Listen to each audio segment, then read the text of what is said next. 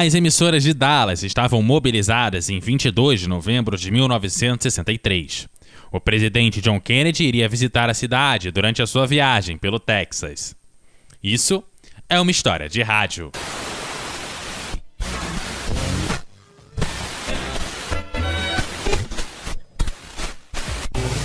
História de rádio.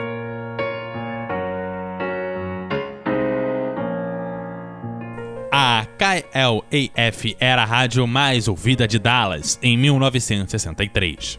Ela combinava a fórmula do Top 40 com noticiários e muita publicidade.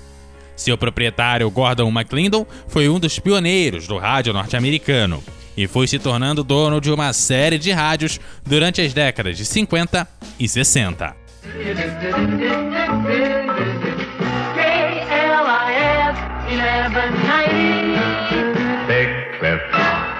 John Long era diretor de jornalismo da rádio, foi um dos vários repórteres que, através da rádio, dirigiu para várias emissoras da rede. Sua cobertura sobre a chegada do avião presidencial ao aeroporto de Dallas pôde ser ouvida ao vivo em várias emissoras da cidade. Eram 11h40 da manhã. Dallas Love Field, the Dallas Fort Worth area broadcasters bring you a special description of the arrival of President John F. Kennedy.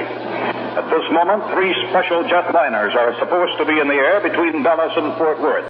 Quando a caravana presidencial abandonou o aeroporto, a rádio continuou com sua programação normal. Larry Wilson era o disque jockey do horário. Four minutes now before 12 o'clock. Rex Jones in here at 12.05 today with lots more for you.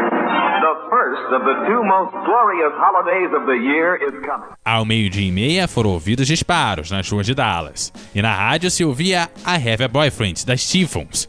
Foi então que as primeiras informações dos disparos foram ouvidas por ali. This KLIF bulletin From Dallas, three shots reportedly were fired at the motorcade of President Kennedy today near the downtown section. KLIF News is checking out the report. We will have further reports. Stay tuned. Com o som de última hora ao fundo, se ouvia que três disparos ocorreram nas ruas de Dallas, próximo ao centro, provavelmente contra a caravana do presidente. A equipe de notícias da rádio buscava informações, enquanto ela continuava com sua programação musical, sem maiores informações. Isso tudo porque a passagem da caravana pela cidade não foi considerada importante o suficiente para uma cobertura ao vivo do trajeto. Assim, com poucas exceções, os meios de comunicação não fizeram qualquer tipo de cobertura ao vivo dessa passagem pela cidade, e nem sequer estavam na Praça Bailey, onde ocorreu o atentado saindo do aeroporto direto para o centro de negócios aonde Kennedy se dirigia. No centro de negócios estava também Gordon McClendon, que acabou se dirigindo para a emissora quando as notícias começaram a chegar.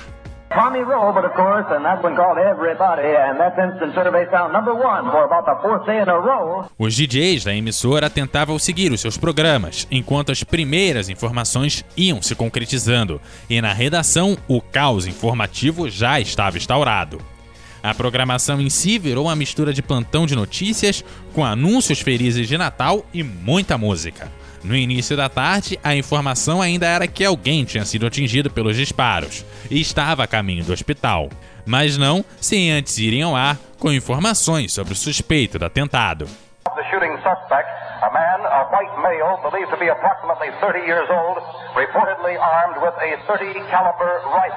A estranha combinação de música, anúncios natalinos e plantão de notícias não poderia durar muito mais. Principalmente depois que um telegrama confirmou que seria o Kennedy a pessoa baleada.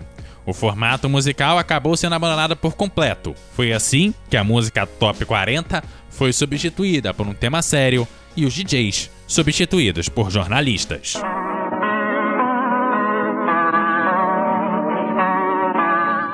On the KLIF newsroom, the police department is still trying to confirm the fact that President Kennedy and Governor John have been wounded.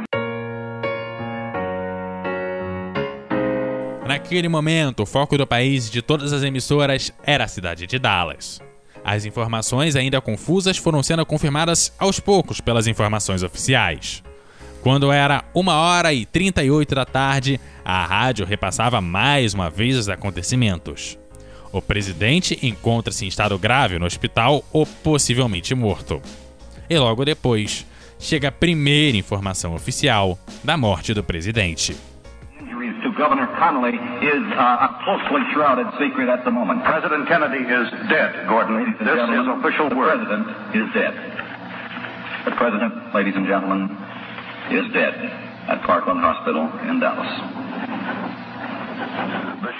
Lee Harvey Oswald foi preso como principal suspeito do assassinato do presidente americano e foi encontrado morto dois dias depois na cadeia.